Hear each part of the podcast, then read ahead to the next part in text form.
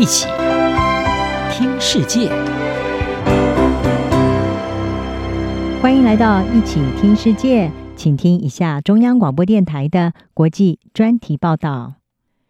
今天的国际专题要为您报道的是英国记者谋杀案，揭露巴西亚马逊越区严重的暴力问题。英国记者菲利普斯和巴西原住民专家白瑞拉这两个人，在今年六月的时候，在巴西亚马逊偏远地区失踪，并且遭到杀害，引发国际关注。这起谋杀事件也反映出，这块坐拥全球最大热带雨林的地区，不只饱受环境破坏的威胁，也深陷越来越严重的暴力问题当中。菲利普斯是一位资深的英国记者，他长期为多家国际媒体撰稿。他的报道常常关注的是巴西最边缘的族群以及犯罪分子在亚马逊地区造成的破坏。而白瑞拉则是巴西国家原住民基金会的专家，他因为长期推动亚马逊地区的环境保育，而多次收到非法伐木者、采矿者还有渔民的威胁。菲利普斯和白瑞拉在六月的时候前往巴西西北部的野猪谷进行研究的时候失踪。十天之后，一位渔民承认杀害了他们两个人。而法新社引述当地原住民团体野猪谷原住民联盟是说，有强大的犯罪集团策划了这起谋杀案。这起谋杀案也反映出许多和野猪谷一样的亚马逊原住民领土，即便已经获得巴西政府的保护，但是仍然持续的面临非法采矿、盗伐、狩猎以及毒品贩运的威胁。而当这些非法活动和当地的环保人士以及原住民运动者发生冲突的时候，往往就会铸成悲剧。非营利组织牧区土地委员会是指出，二零一二年到二零二一年之间，巴西全国有四百零三人因为土地冲突而丧命，其中有百分之七十七是发生在亚马逊。有公开的资料显示，主要是亚马逊雨林区的巴西北部区域，是巴西去年唯一谋杀率增加的区域。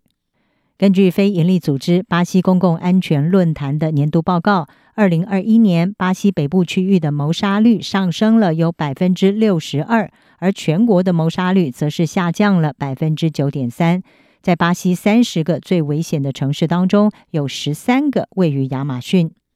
路透社是报道，如果巴西北部是一个国家的话，那么，它的每十万人是有三十三起谋杀案的比率，会让他成为在全世界最危险地方的排名当中名列第十一名。这比墨西哥、哥伦比亚和奈及利亚还前面。除了土地冲突之外，有专家和研究室指出，黄金和锡矿以及牛肉等大宗商品创纪录的价格，还有毒品贸易不断扩大等等因素，都助长了亚马逊的暴力问题。黄金是亚马逊地区非法开采最多的矿产。事实上，对丰富资源的开发和掠夺，也使得亚马逊地区长期以来是一直深陷在暴力问题当中。不过，有专家表示，总统波索纳洛的言论和行动也让这个情况更加的恶化。自从波索纳洛二零一九年上台以来，他一直鼓励对亚马逊受保护的原住民土地进行商业开发，而且寻求减少环境保护。根据巴西原住民宣教协会他们的数据，波索纳洛执政之后的前两年，针对巴西原住民的暴力和非法入侵土地的行为，比上台的前两年增加了有一倍。虽然波索纳洛在今年六月签署了一项环境法令，针对森林砍伐、非法盗伐、焚烧、捕鱼和狩猎都定定更高的罚款，但是波索纳洛自从上任以来，已经实质上可以说是削弱了巴西环境部，甚至妖魔化企图保护雨林和原住民土地的组织。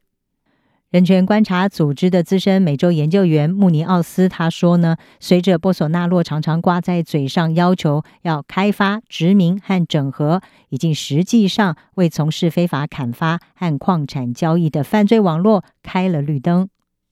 另一方面，巴西原住民宣教协会南部地区的协调员利高特他指出，文化偏见和刻板印象是亚马逊地区犯罪活动的根源。这当中有一些说法是助长了当地的暴力。例如，有这个说法说，原住民不能够拥有像其他人种一样的权利。这似乎是在呼应“野蛮人”这个说法，暗示原住民可以被攻击、被驱逐或者是被杀害。波索纳洛的许多发言也加深了对原住民的文化偏见。他在二零二零年的一项视讯当中曾经说：“巴西原住民仍然在进化中。”同一年，他提出了一个长期以来的梦想，他要开放原住民保护区来进行采矿。相反的，菲利普斯的报道是着重在揭露非法采矿和畜牧业者对原住民族群的威胁，并且强调原住民在拯救环境上所做的努力。人权观察组织的资深美洲研究员穆尼奥斯就认为，这就是菲利普斯和白瑞拉的工作如此重要的原因之一，也是为什么这起谋杀事件是如此的让人心痛。这一起英国记者和原住民专家遇害事件，是巴西亚马逊地区长期暴力问题的罪行后果。在总统波索纳洛没有办法对环境资源提供更有效保护的情况下，亚马逊地区损失的不光只有环境资源，还有更多人的性命。以上专题由郑锦茂编辑，还青青播报。谢谢您的收听。